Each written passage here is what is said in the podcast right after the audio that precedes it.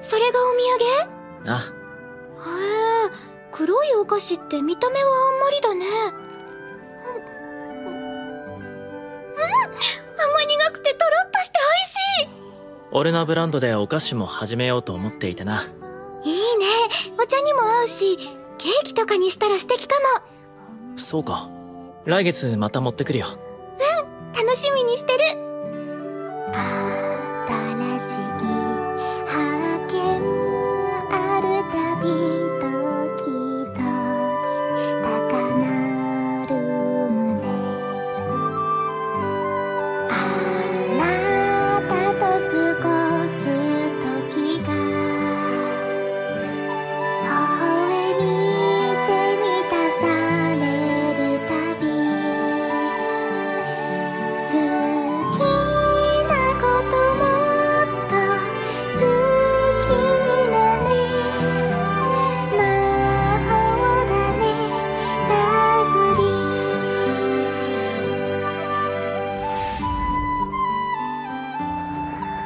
もうさよならの時間なんだね。